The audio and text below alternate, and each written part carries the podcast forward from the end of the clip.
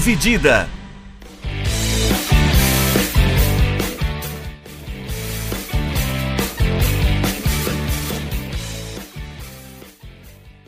Olá, meus amigos e olá, minhas amigas, sejam bem-vindos e sejam bem-vindas a mais um episódio do podcast Dividida. Eu sou Guilherme Milani, dividindo a tela aqui comigo, como sempre, Vinícius Bringel. E aí, Bringel? E aí, Milani, pessoal, beleza?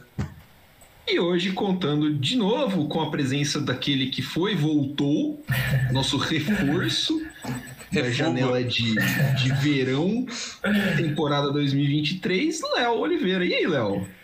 E aí, como é que você tá, Milani? Grande abraço para você e também para o Brigel, pro pessoal de casa. Seria talvez o equivalente ao reforço de Lua no Corinthians, por exemplo? Não, você acha pô, que agrega mais é aí? um reforço bom, tá? Caralho, velho. Reforço bom. Forte no Palmeiras, de repente, seria esse a equivalência? Felipe Não. Coutinho no Barcelona, talvez? O o Léo, ele tá. Nossa, ele tá numa fase excelente, né? Caralho, mano, o cara é só ódio, mano. Né? Tipo, ele tá numa fase. Uma fase excelente aqui. É, falando em reforço, a gente vai falar de contratação, né? A gente vai falar um pouquinho das maiores contratações feitas pelo futebol brasileiro. A gente tem uma onda aí de, de jogador brasileiro vindo a- a- de volta, né? Voltando a peso de ouro, assim. O Flamengo trouxe o Gerson aí, pagou dois caminhões e meio de dinheiro. O Grêmio trouxe o Soares, é uma contratação importante, embora tenha vindo de graça, né? É, mas a gente tem aí o- o- os times daqui do Brasil fazendo contratações importantes a gente resolveu lembrar aqui quem são as maiores contratações do futebol brasileiro na história, é, com os seus valores em reais. E aí vamos dar uma passadinha na lista, vamos falar um pouquinho dessa grande leva de nomes aqui que vocês com certeza lembram de alguma forma positiva ou negativa, certo? Alguns, né? A maioria deles eu acho que não. Porque como a gente vai ver aqui, a partir do momento que o futebol brasileiro começou a ter um poderio financeiro um pouco maior, os tiros ali, boa parte deles foram mais errados do que certeiros, né? Principalmente por conta dos grandes clubes que têm bastante dinheiro. Flamengo que domina aqui as, sei lá, o top 15 das principais contratações. Um ou outro ali eu acho que merece maior destaque, mas não sei se merece ser considerado uma das maiores contratações do futebol brasileiro. É, e também vale destacar né, que se a gente for olhar os 15 ali reforços que custaram mais aos clubes brasileiros, a gente vai encontrar alguns bons gringos também, né? O que reforça ainda mais a vocação do futebol brasileiro, principalmente como um agregador de talentos na América do Sul.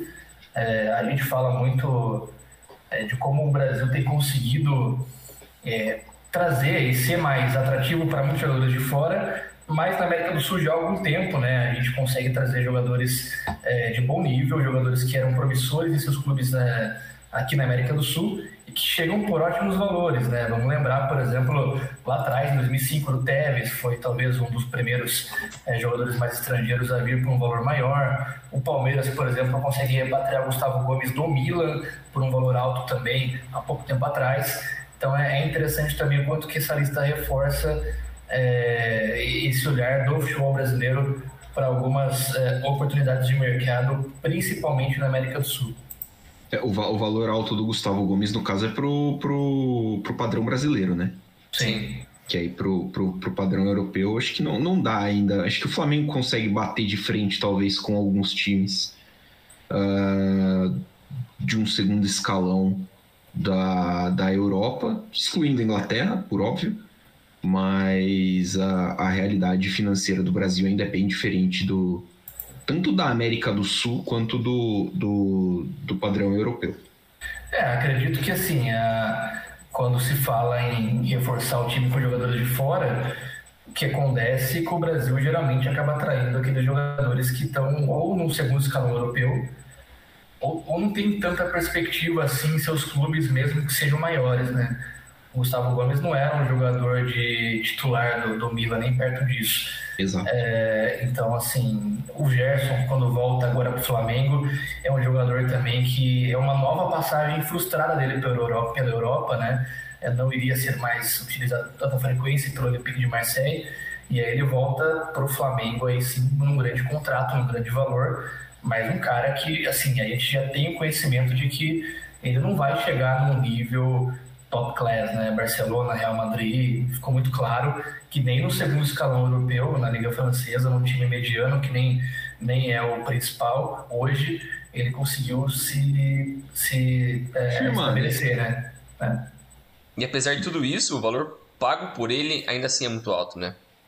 É, ele é, ele é a maior contratação, né? Em valor, em valor absoluto, ele é a maior contratação do, do futebol brasileiro.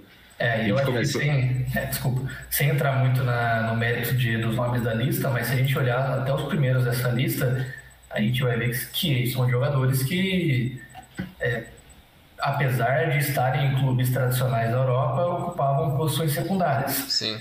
É, e o retorno ao Brasil foi aquela chance para encontrar uma vitrine, para de repente, quem sabe, aqui no Brasil, é, brilhar e voltar à Europa, o que eu acho que não vai ser o caso da maioria dos que a gente vai falar mais tarde. Começar a lista já logo com esses quatro aí que o Léo citou, né? Tipo, citou o contexto, assim, basicamente é, é esse. É o primeiro é o Gerson, chegou agora, né, nessa janela da, do verão de 2023, a janela que abriu no dia primeiro aqui para o Brasil, 92 milhões de reais. Os valores estão todos em reais, tá? Uh, depois vem o Pedro em 2020, que veio da Fiorentina para o Flamengo por 87 milhões de reais. O Everton Cebolinha veio do Benfica em 2022 por 87 milhões de reais e o Gabigol que veio da Inter para o Flamengo em 2020 78,6 milhões de reais. O Gabigol jogou em 2019 no Flamengo emprestado. Depois da temporada de 2019, o Flamengo foi lá e contratou ele. É, e é interessante isso, isso que você citou, porque assim, todos esses jogadores, eles simplesmente não ocupavam espaços relevantes dentro desses times.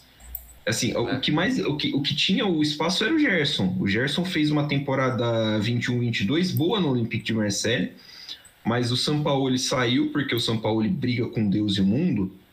E ele saiu e o novo técnico do Marseille simplesmente parou de usar o Gerson da forma que ele estava sendo usado e o Gerson resolveu voltar para o Brasil, voltar para o Flamengo. É...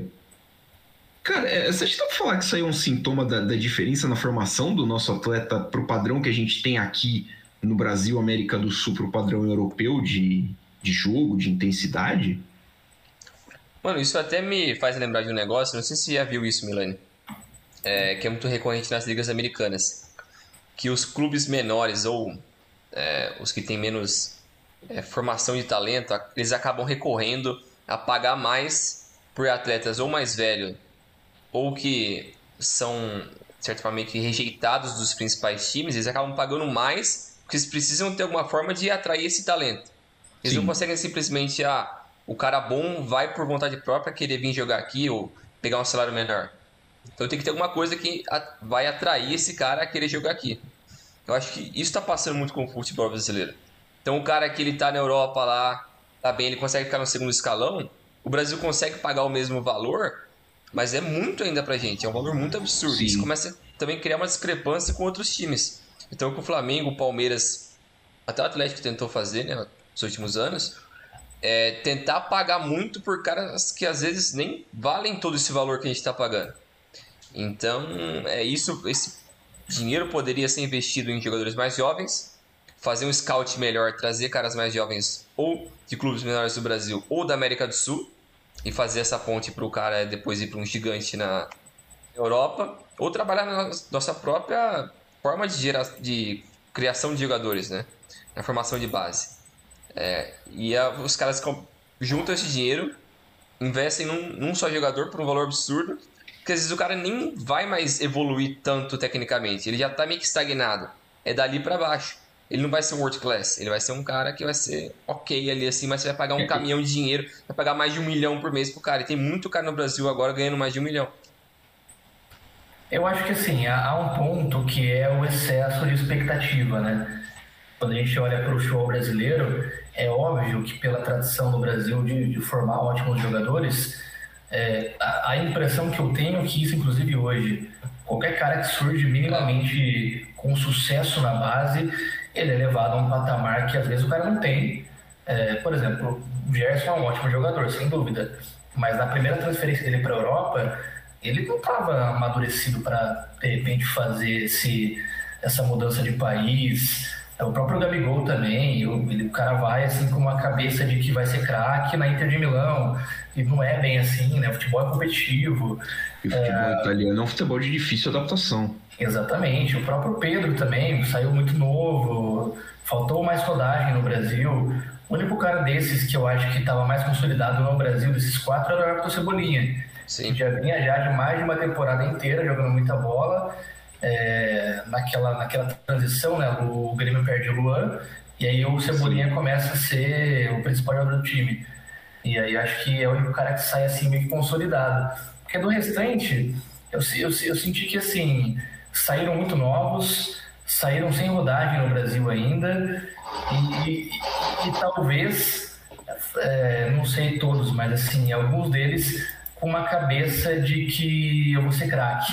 É. E assim, se é uma revelação, precisa se mostrar lá fora, né? E, e não foi o caso. Pelo menos nenhum deles teve um grande sucesso nessas curtas passagens na Europa, com exceção talvez do Gerson, que jogou um pouco mais, mas mesmo assim não foi uma coisa nossa para conseguir ter uma transição para um padrão maior na Europa, né?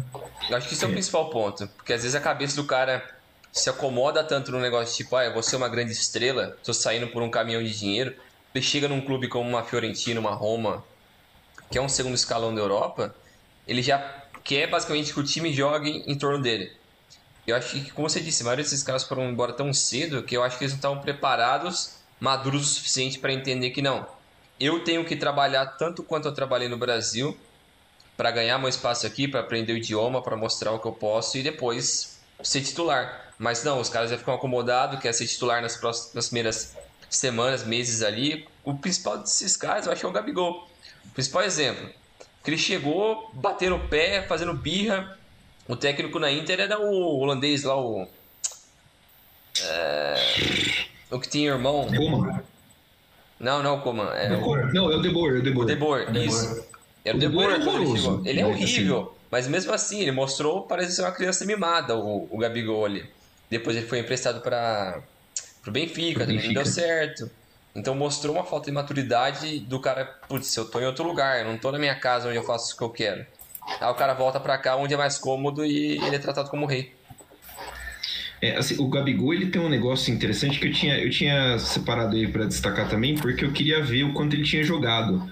E assim, ele faz 56 jogos em 14 e em 15. Em 2014 e 2015, ele faz 56 jogos pelo Santos. Né? Então são em duas temporadas são mais de 100 jogos já. Então ele vinha de duas temporadas ali bem, 21 gols nas duas temporadas, e ele vinha. Só que assim, é, ele vem na esteira de ser tipo. Ele vem na esteira do Neymar. É. O Santos revela o Neymar, e aí, cara, porra, a próxima estrela que sai da categoria de base do Santos, e sai muito jogador bom da categoria de base do Santos, né? É, tem esse peso, né? Ah, o Neymar foi vendido direto pro Barcelona por um porrilhão de dinheiro que até hoje a gente não sabe quanto que é. É, porque os caras desviaram tudo, né? É. entre, entre diretor, pai do Neymar e os caramba, os caras larapiaram o Santos. E aí, você é, sai assim, tipo, você sai em alta até, porque ele sai com um, um, uma conotação boa. Só que acho que é o que você falou, falta, faltou dar o próximo passo, né? Tipo, no Santos ele já era o protagonista. Em 2015 ele tava com 19 anos, tá ligado? E, e, e aí, para você chegar numa Inter de Milão, onde você tá atrás de muita gente, você tá brigando por espaço praticamente com os caras da base, que estão subindo pro profissional, é, é um choque de realidade diferente, né? Então, é, e aí que tá, eu acho que quando um clube também europeu vem ao Brasil e compra um moleque desse por um valor muito alto, naturalmente você cria uma expectativa de que ele vai chegar e vai ser Sim. Sim, vai ser incorporado imediatamente ao elenco e vai conseguir ser utilizado com frequência e não é tanto assim o caso, né? Você pega, por exemplo, no Real Madrid, o Vinícius teve uma primeira temporada horrorosa, que os jornais faziam piada dele, de alguns fundamentos que ele não dominava ainda tão bem, era necessária uma adaptação É, e ele contou com a sorte, entre aspas, de estar no Real Madrid no período em que ele teve técnicos que acreditaram nele. É, é muito fácil ter pego um técnico carrasco, que nem um Vangal da vida, olhar para o moleque e falar: pô, esse moleque aí falta muita coisa.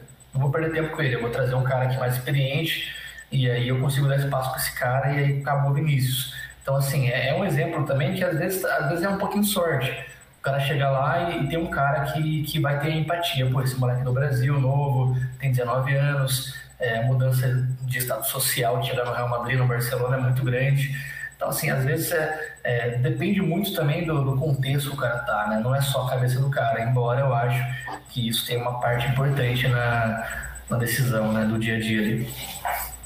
É, eu acho que a maioria desses jovens, quando eles vão para a Europa, né, eles têm que selecionar muito bem isso, né? Porque às vezes, que nem você falou, você pode ir para um clube que está muito bem estruturado para adaptar para um jovem, para ele chegar ali, aprender, o técnico acolhe bem ele, os jogadores ali também do ambiente também fazem isso, mas também pode chegar numa bucha. Você pode chegar no Manchester United de alguns anos atrás e falar, pô, mano, o que eu tô fazendo aqui?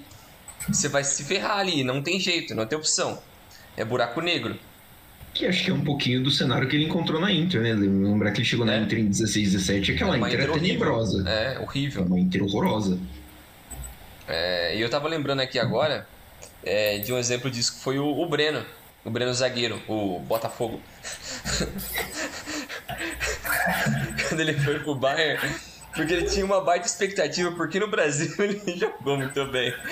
No Brasil, no São Paulo, ele deitou. Lembra até aquele gol que ele fez, que ele saiu da zaga limpando um monte de gente, entrou na área, fez o gol sozinho. É, e tinha muita expectativa, mas ele chegou também num Bayern, que era um Bayern diferente do que seria aquele Bayern campeão da Europa em, em 13. Era um Bayern que, que é um, um, pouco antes que ainda tinha muito daqueles ale, jogadores alemães de uma velha guarda. Uns caras um pouco.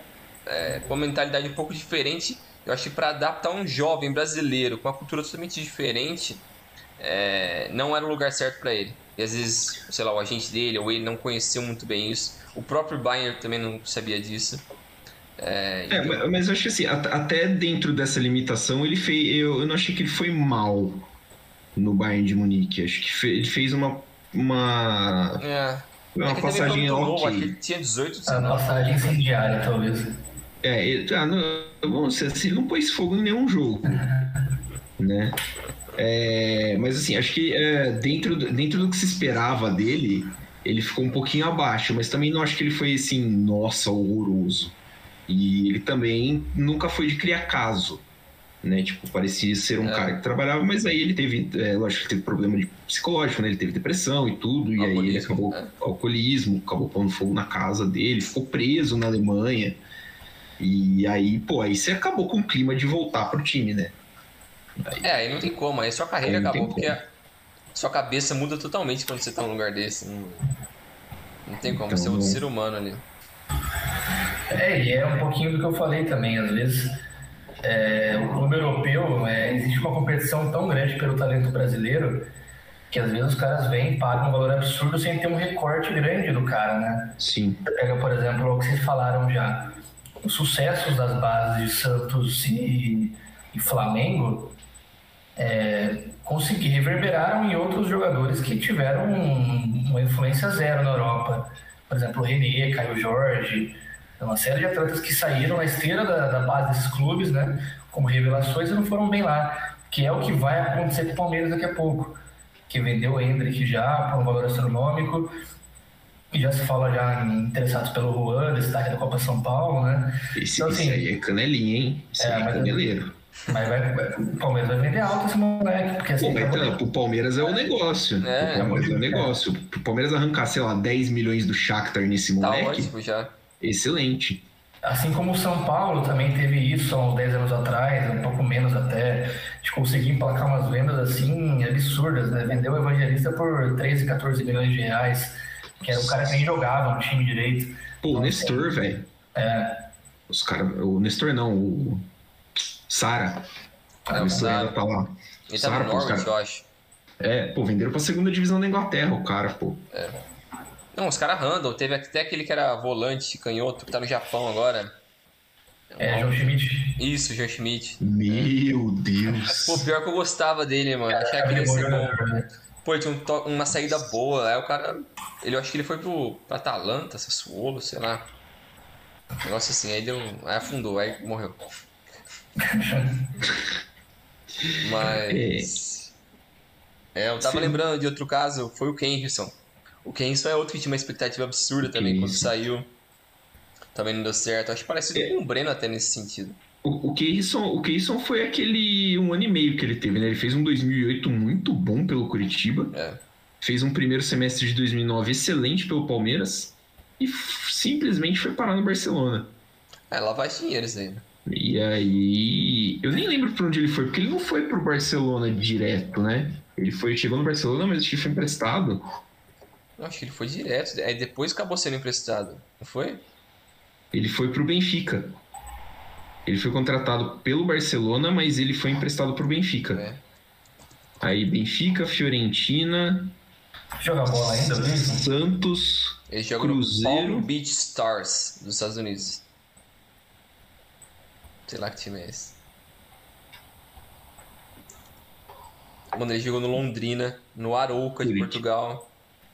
Ele teve três passagens pelo Curitiba. Ele também, ele, ele foi outro jogador que teve problema, problema com depressão. É. Quase parou a carreira por causa disso. Pô, Acho que foi dele... antes dessa parada dele no. Ele, a foto dele no escudo do Barcelona é um espetáculo. A foto dele do Transfer Market parece foto de piloto de Fórmula 1, mano. Que, foto é essa?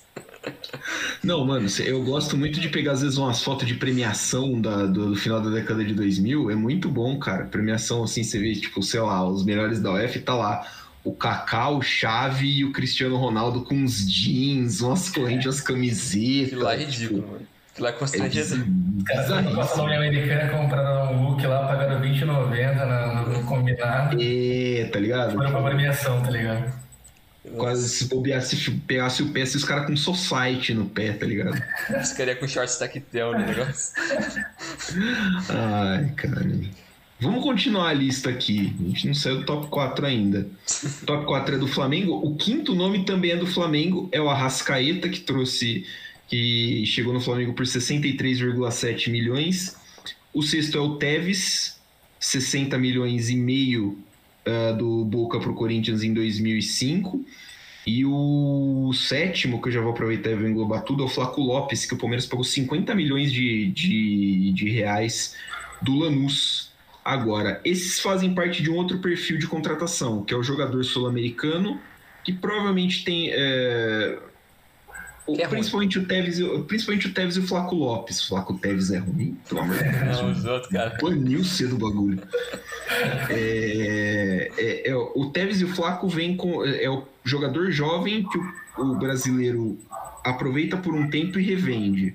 O Cruzeiro tentou isso com a Rascaeta só que o teto do Arrascaeta vai ser aqui no Brasil, né? O, o... Já tá eu sendo, acho, né? É, eu acho que eu acho que o teto, o, o Arrascaeta tem bola para jogar em time, em time grande europeu. Acho grande. que ele tem. Ah, time importante, pô. Você, você acha que ele não seria titular, sei lá, nos protagonistas da Liga Portuguesa? Ah, não, sim. É. Tipo, Benfica, Porto da... Benfica, Porto, Sport, acho que caberia num Lyon da vida, caberia é. um time de segundo escalão na Espanha. Ah, sim, isso sim. É. É, mas é, o Ascaeta tem um negócio que eu gosto nele, que é ele escolhe jogar no Flamengo. Ele quer ficar aqui. Mano, ele virou carioca já, velho.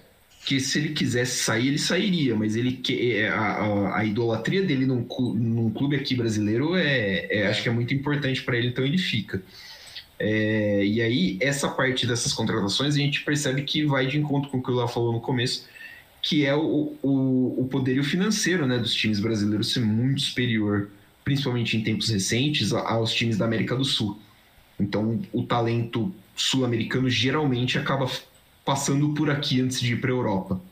É, e você olha, por exemplo, para o Tevez, é, se você olhar para a época, não era uma aposta. Isso que é o mais bizarro. Já né? era campeão da Libertadores. Era o cara campeão da Libertadores, que já jogava pela seleção argentina de base, se não me engano, até teve alguma passagem pelo, pela seleção principal da Argentina também, eh, antes de ir para o Corinthians, em alguma convocação. E é um cara que chega, é um jogador que naturalmente iria para a Europa naquele momento. É que assim, o que aconteceu é que naquela época o poderio financeiro não era tão grande quanto hoje, mas era um caso excepcional de um clube que na época era meio que um clube empresa, né? Então isso fez é. com que o, o Brasil tivesse condição de receber um jogador do talento dele naquele período, mas não era uma aposta. É, agora está muito mais claro que o perfil é outro, né? Os, os, jogadores vêm pela capacidade mesmo geral do futebol brasileiro, não é um clube, num projeto específico. Por mais que o Flamengo vá liderar ali em termos de contratação, você vai ter alguns perfis diferentes, né? Por exemplo, mais para baixo vai ter o Zarate, o Atlético Mineiro, o próprio Fausto Vera para o Corinthians também, que vamos falar ainda. Mas, assim, é, é interessante como, mesmo além do, do Flamengo, que é o principal clube em termos de finanças hoje, é, o Brasil consegue atrair enormes talentos da América do Sul, mesmo para clubes que não disputam títulos aqui. Eu acho Sim. que isso é muito, é muito destacável, inclusive. É, o, você citou a passagem do Tevez. O Tevez jogou a Copa América de 2004 pela Argentina. Ele já estava naquele elenco e chega em 2005 para o Corinthians. É, aqui a gente acabou não falando muito das passagens, né, do, do, dos, dos, jogadores nos times, porque assim, Gerson, Pedro, Everton Cebolinha, Gabri, é Gabigol recente, e Arrascaeta né? são todos bem recentes nesse Flamengo e assim, todos eles já têm múltiplos títulos. Acho que o Cebolinha deve ter, é o que tem menos taça e deve ter, sei lá, uma Libertadores e um. Não sei se ele é campeão Copa brasileiro. Brasil. Copa do Brasil. Assim, é o que tem menos título e já tem um par. É, o Tevez ganhou muito. O Tevez ganhou o brasileiro só pelo brasileiro. É. é porque ele chega, ele chega em 2005, ele joga a temporada toda, né? Ganhou o brasileiro.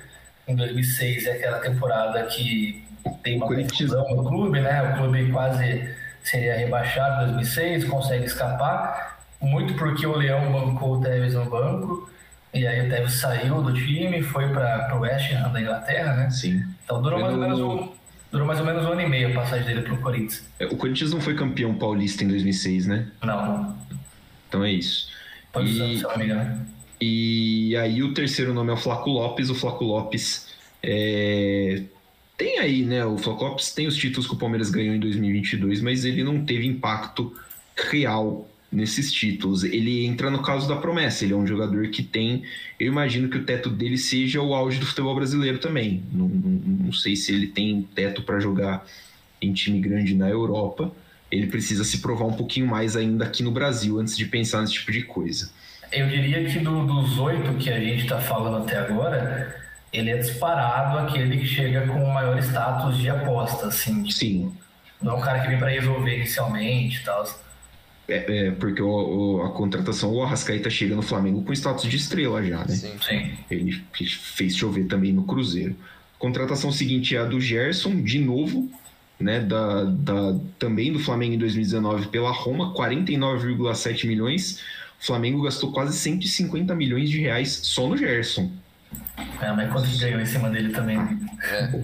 Rendeu pra caramba, né? É. Uh, a contratação seguinte também encaixa mais ou menos nessa aposta.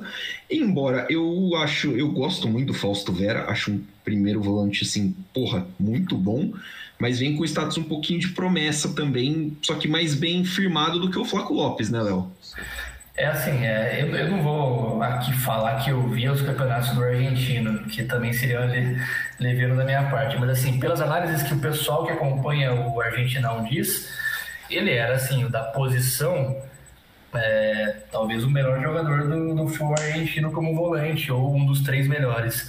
É, já é 21 anos, capitão do seu time, com essa idade, a seleção de base da Argentina era um cara que estava sendo olhado para ir para a Europa, não para o Brasil inicialmente. Tanto é que tudo isso faz o Corinthians, num momento financeiro péssimo, pagar 40 e tantos milhões de reais pelo jogador, né? Que veio porque era um pedido expresso do Vitor Pereira, uma análise de mercado que, que ele fez, ele, o falecido, né? Ele, na verdade, fez, foi um pedido muito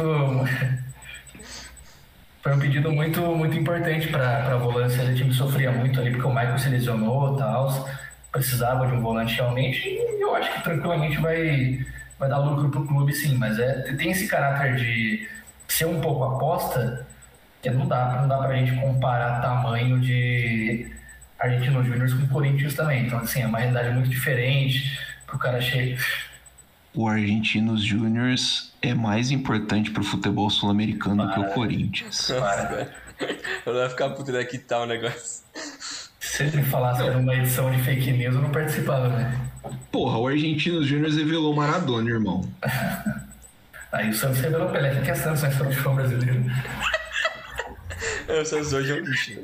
O Santos é, é um dos três maiores times do é, futebol brasileiro, mas essa é uma discussão para outro episódio. A gente vai para, a gente vai para a página Fantásticos.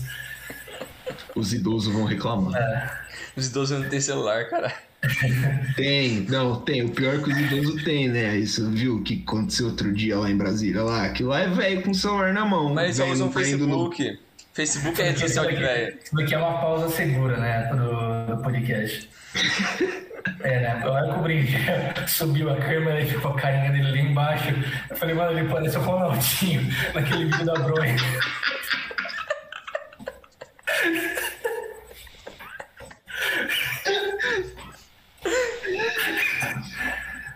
Segurei absurdamente pra não dar risada, né? Mas enfim, vou. Caramba. Continua aí. Ah, finalizamos o assunto Fausto Vera, né? Agora chega a parte boa, pô. Vamos lá. É... Passando aí, então, terminando o Fausto Vera, os nomes seguintes na lista. Vitinho, 44 milhões do Flamengo, do CSKA de Moscou para o Flamengo. Leandro Damião, 41 milhões de reais do Internacional para o Santos. E Alexandre Pato, 40 milhões de reais do Milan para o Corinthians. Eu vou falar, quando o Corinthians trouxe o Pato, eu falei assim, porra, fudeu, né? O Corinthians o já. Mano, o Corinthians tá ganhando tudo. Tipo, tinha acabado de ser campeão brasileiro, depois no ano seguinte ganhou Libertadores, Mundial, porra toda, trouxe o Pato, falei, porra, já era, irmão. Os caras vão jambrolhar o Brasil inteiro, né? Mas esses três da lista, dá para dizer que não deve ser. O Vitinho, eu acho que é o que mais jogou bola aqui no Brasil. O Vitinho, o Vitinho ele é muito é criticado. Forçado, é... é que o Vitinho é forçado porque assim, ele foi um dos. Era reserva, né? É, então, ele chega em 2018 com um peso grande. E acho que a frustração do Flamengo não ter conseguido alcançar o Palmeiras naquele ano e depois em 2019 ter chego gente que resolveu a parada, leia-se Arrascaeta e Gabigol, é, deu uma quebrada nas pernas no Vitinho.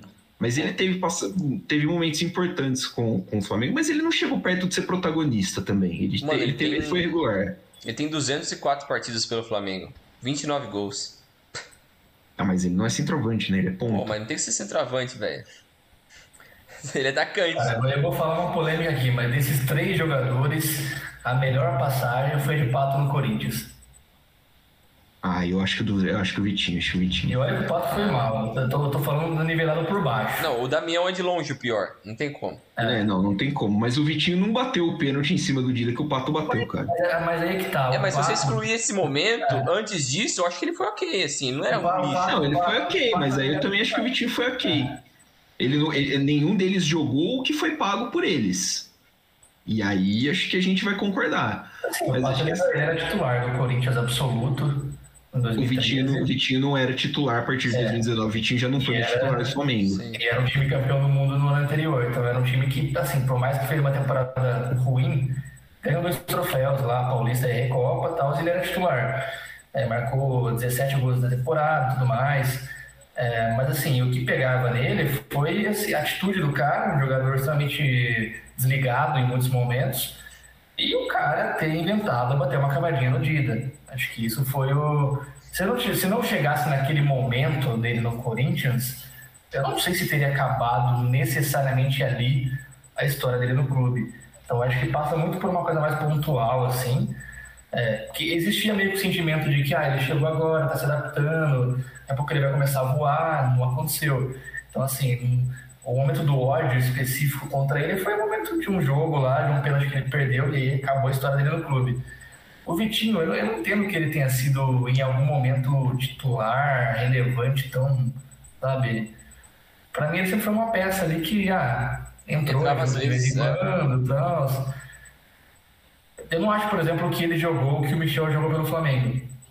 Que vai Ah, também não. É, tá. por exemplo. Também não. O cara chegou com menos Em- pompa. Embora, embora sejam ah, não funções, mas assim, tipo, eles tinham papéis né? parecidos. É, Papéis É. parecidos, tipo, é a peça que vai entrando durante os jogos e tal. é. Mas o Damião acho que é consenso, né? Que Ah, não, o Damião não É, dá, Damião cara. não O dá. O Da- Damião é indefensável. Tipo, Eu era até- indefensável. E assim, tipo, é indefensável como. como é, é, na época, tá ligado? Tipo, na época era absurdo você pagar esse dinheiro no Damião. Sim. É porque eu acho que, se não me engano, um ano antes teve uma história de que o Tottenham tentou contratar ele, não teve? Sim, e aí E o, o Inter o Inter não liberou. É. O Inter não tinha liberado. Que é justamente na época que o Tottenham gastava com os caras aleatórios. Soldado, Paulinho. E Charleston. É que assim, eu acho também que daí no caso dele vai entrar duas coisas. O quanto valoriza um jogador ele ser. ele atuar num, num clássico contra a Argentina e dar uma lambreta com os caras. Foi muito marcante aquilo para a imagem dele. Que é Não. um super clássico das Américas, mas sim. E, e assim, e era uma. Assim como hoje, mas era um período ah, já que era muito difícil se encontrar centroavantes. Sim. Você tinha lá o Fluminense muito bem com o Fred, é, o Jô tinha ido bem um tempinho atrás no Atlético Mineiro. É, não, acho que não era nem no Fluminense o Fred, né? Jô ainda, ainda É, não, é 14 ele tava no Fluminense. estava né? no Fluminense ainda, isso. Então você tinha muita dificuldade de encontrar centroavante. É aquele desespero, né? Mas assim, o Santos também nunca foi um time de orçamento muito grande, né? O que torna ainda mais absurdo isso, né? É, é, o- é, o- é basicamente o dinheiro do Neymar, né? Em 2014 é o dinheiro do Neymar. E acho que aí também conta que, assim, a, a gente tem. O Santos tinha a maior estrela do futebol brasileiro, a maior revelação do futebol brasileiro dos últimos, sei lá, 15, 20 anos que seja, praticamente. E de repente você vende esse cara pro Barcelona e você se sente na necessidade de ter ainda o principal destaque do futebol brasileiro. E aí, o problema é você identificar que o Damião é esse destaque. Sim. Mas né? naquela época eu acho que fazia certo sentido ele ser um dos melhores do Brasil. Considerado um dos melhores do Brasil. É, é, aí encaixa porque ele fez muito gol no Inter. Ele Sim. era de uma posição difícil e que o Santos tinha tido, sei lá, André Balada, Zé Love e uns nomes, porra, É. bizarríssimos. Mas eu sou, eu sou sempre muito contra é, você pagar valores muito altos para centroavantes caneludos, velho. Pra mim, dificilmente dá certo. É, tipo Borja, entendeu? Tudo bem, é um cara ali que tem a limitação técnica dele, fez uma baita temporada. Só que você pensa, o cara que não tem tanto recurso técnico, para ele conseguir encaixar num time e ser uma peça importante, tem tudo meio que funcionar em torno dele para as coisas darem certo. Não é tão frequente assim, né? É, o centroavante que não é bom de bola conseguir ter um sucesso na carreira em vários clubes diferentes. E aí, pra isso ele precisa de um- uma boa equipe em volta dele, um bom técnico, tudo uma boa estrutura pra fazer ele funcionar. Que nem você falou, se também- não tem isso, ele vira só mais um. Ele é um cara comum. E, e ele também precisa ser um cara aplicado, né? Tipo, ele precisa É. entender contextos e situações. Então, tipo, o Damião não me É. parece ser um cara que é muito, muito disso. Tanto que ele pingou, tá lá no Japão, lá. No Japão ele tá metendo gol pra cacete, mas porra, e aí, né? Então, ele chegou a passar depois pelo Cruzeiro, pelo Flamengo, né? Também Sim. não teve muito destaque. O Flamengo também, hein, bicho? Nossa! Assim, o Flamengo, a gente vê hoje o Flamengo contratando só os camarão, mas o Flamengo tá nessa onda de gastar mais dinheiro desde o, sei lá, 2010, Entendeu? por aí. 2010, 11. É. E, mano, o Flamengo contratava uns parça aí que Deus me livre, velho. Como chamava aquela presidente que trouxe o Ronaldinho? Patrícia Maria. Patrícia Morim. Isso, Ela, Patrícia Mourinho. É. Ela começou essa zona aí. É, a lista segue com Nico Lopes, da Udinese para o Internacional. 35,8 milhões de, de reais em 2016. O Inter caiu em 16, né? Foi. Ah, excelente contratação, então. É, mas eu não, não, não lembrava, eu, eu honestamente não lembrava que o Nico Lopes tem mais de 150 jogos pelo Inter. Ele tem 160 Sim. e sete jogos pelo Inter. Ele jogou a Série B de 2017 e ficou até 2019 quando foi pro Tigres do México. Depois a gente tem o Michael do Goiás para o Flamengo, 34 milhões. A gente chegou a falar um pouquinho. O Michel foi muito importante para o Flamengo na, na, na, o tempo que ele jogou. Fez um brasileiro muito bom pelo Goiás. E aí acho que entra também um valor inflacionado, porque ele fez um brasileirão bom pelo Goiás, o Flamengo demonstrou interesse e o Goiás falou assim: eu vou enfiar a faca. E o Flamengo falou assim: tudo bem, a gente paga. E, e, e acho que é até um, um mecanismo pro, pro, pro time menor se aproveitar do fato do Flamengo ter muito dinheiro, né? E aí, fechando só o nosso top 15, o Atlético Mineiro pagou 33,2 milhões de reais pelo Zaratio para o Racing. Sobre essas últimas da lista aqui, vocês têm algumas palavras? Eu acho. Cara, assim, pode falar. Não, acho que todos tiveram uma passagem razoável. Destaque, assim. Não sei se eu considero algum deles um destaque. O Nico Lopes, acho que quando ele chegou, tinha uma certa promessa, porque ele passou por um monte de time na Itália. É, esperava que ele ia ser um cara para ser o principal jogador. Eu não lembro dele ter sido tudo isso. O Michael, que nem Léo lembrou, ele teve bons momentos no Flamengo. É, mas nunca foi titular indiscutível. E o Zarate, eu acho que ele teve bons momentos também no Atlético, mas eu acho que o Atlético também é muito inconstante com essas coisas de técnico. É, eu acho que nunca conseguiu encontrar uma boa fase que ele conseguisse se firmar totalmente. Ele ainda tá lá, né? Mas eu tá. acho que ele não é titular indiscutível. É o que eu tô vendo, ele não tá, tipo, não tem muito. Né? Eu acho que assim, dos três, Talvez o único que tenha entregado ali próximo do que se esperava é o Michel. É. É, porque assim, ele, ele, teve ali um período de 3, 4 meses que ele comeu a bola. Era bizarro. O Flamengo tá, tinha já um time estrelado e ele, ele era o cara que resolvia muitos jogos. É, tanto é que a torcida sente muito quando ele saiu, né? Pra jogar fora. É, assim, talvez ele. É, mas assim, os outros dois eu acho que ficam muito como passagens assim, razoáveis, nota 6 talvez. O Nico não foi mal no Inter, a torcida gosta dele em certo ponto lá. É, só que é aquela coisa, né? É, é, um cara que surgiu muito bem na carreira, uma expectativa muito boa de que, ele seria um cara de um nível maior do que ele se tornou. E, e, em nenhum momento talvez tenha sido o principal jogador do Internacional. Acho que isso é um peso grande. E o Zaracho entra naquela, é um jogador que se lesiona, é um cara que talvez tenha sido ofuscado por alguns outros jogadores também que chegaram junto com ele. O próprio Nath Fernandes é um jogador que assumiu um protagonismo absurdo no Atlético Mineiro. Em algum momento o Savarino também estava muito bem e ele ficou meio que segundo plano, mas é um bom jogador ainda e é novo, né? Então ainda acho que dá para ele de repente concluir de uma forma diferente a história dele pelo Atlético Mineiro. Mas assim, é um bom jogador. Tem, tem, teve bons momentos, mas acho que nada muito, nada muito além disso também não. É, é por aí. É, eu acho que, eu acho que é isso mesmo. O que me, o que me causa mais assim é, o, é a questão do Zarate, né? Mas acho que você falou bem, né, Léo? Assim, é, não tem muito. Ele acabou perdendo porque a concorrência no meio de campo do Galo, ele chega em 2020 a concorrência no meio de campo do Galo era muito grande, né? Ficou muito grande ali para ele com, com, com o Nacho, com o Jair, com. Como é que chama o outro volantinho? Porradeiro do Galo? Puta, fugiu. Mas o meio do Galo, principalmente em 2021, ali 2022, 2021, que o Galo foi campeão de tudo, é, a competição era muito, muito pegada. Então acho que as lesões acabaram atrapalhando o, o desenvolvimento dele no, no cenário do time. Vocês querem citar mais alguém aqui? Eu acho que seria interessante. O pior de todos. É, não. citar talvez a, na tabela dos valores corrigidos. É, eu... Pra ter uma ideia da noção do que foi na época, né? Porque acho que. Sim, sim dá para ter uma, uma ideia melhor.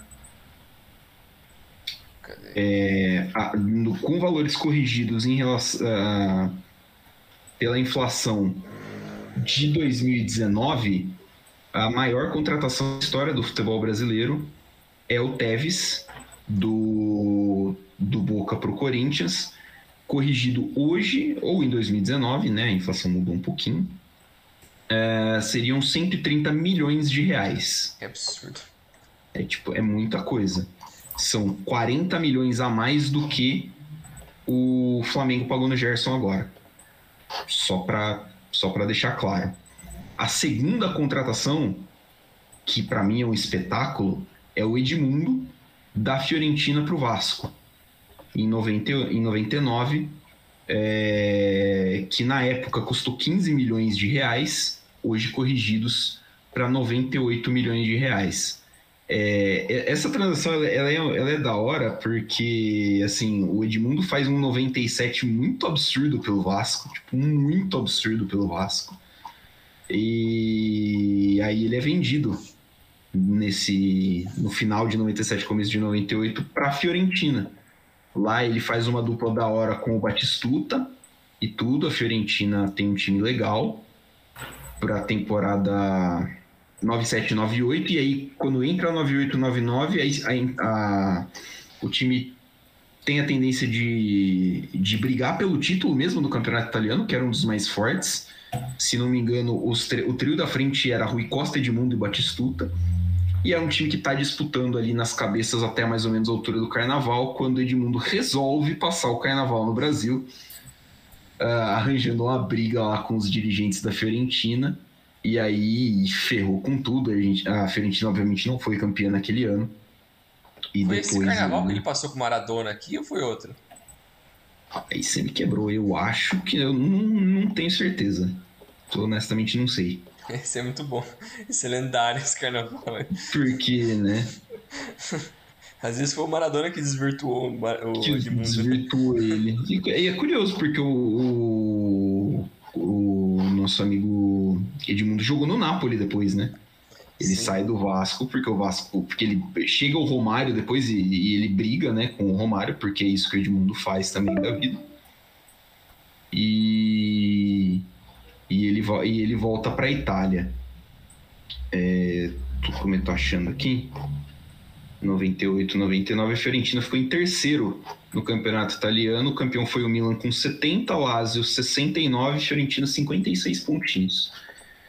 É, depois da correção, é o Arrascaeta do Cruzeiro para o Flamengo, o valor é o mesmo, né? 63,4.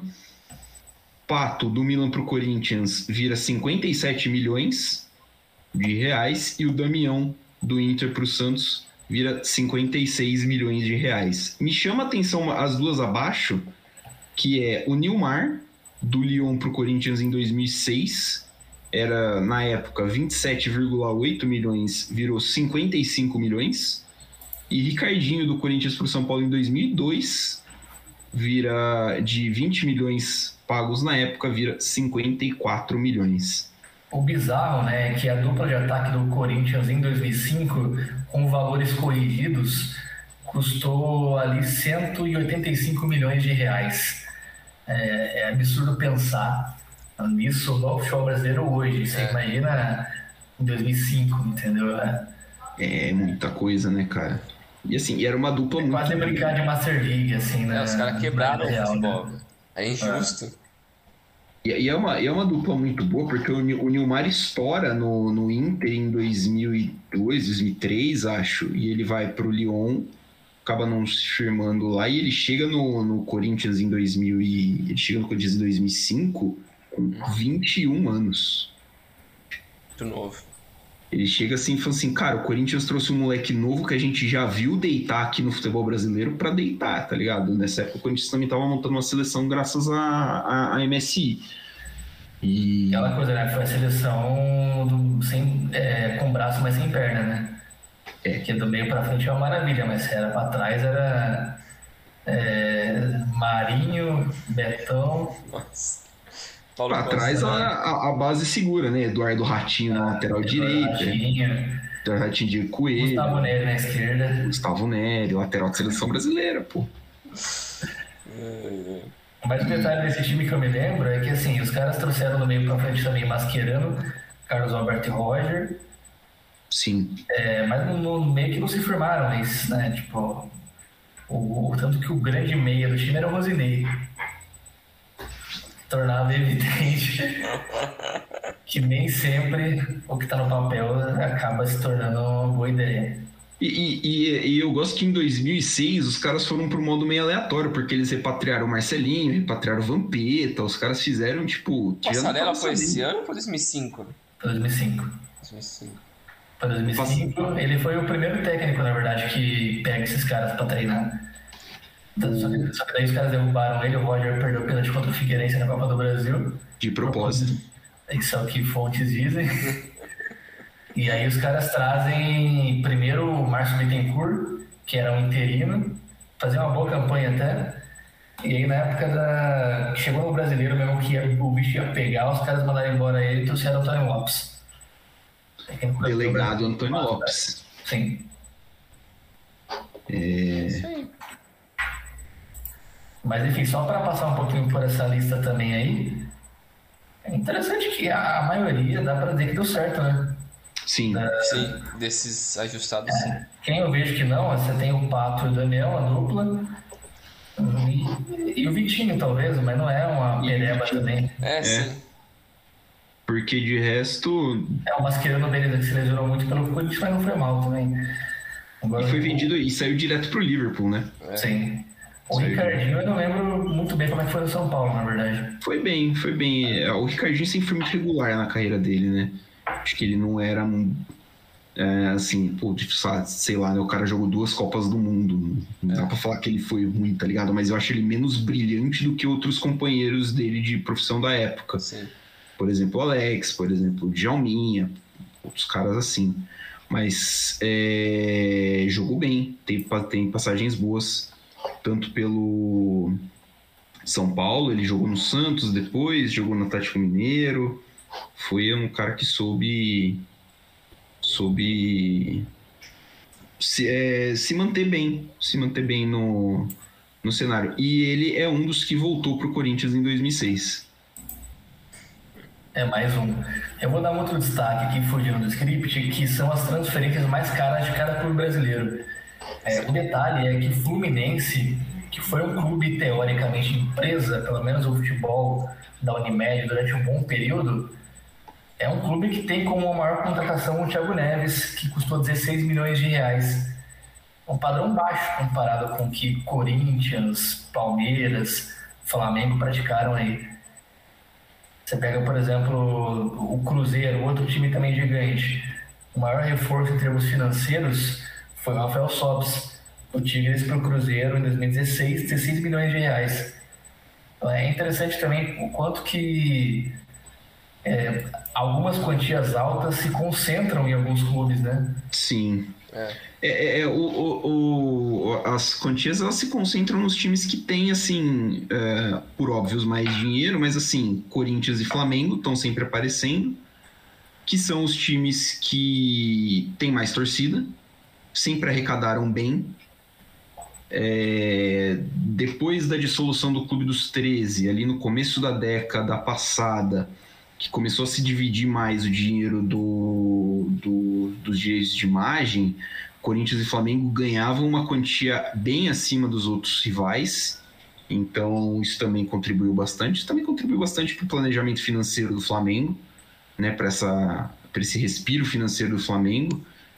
Então diz, ah, o Flamengo precisou apertar o cinto, mas o Flamengo apertou o cinto ganhando dinheiro para cacete de um monte de lugar. O Flamengo sempre arrecadou bastante e sempre teve é, bastante dinheiro chegando via, via direito de imagem.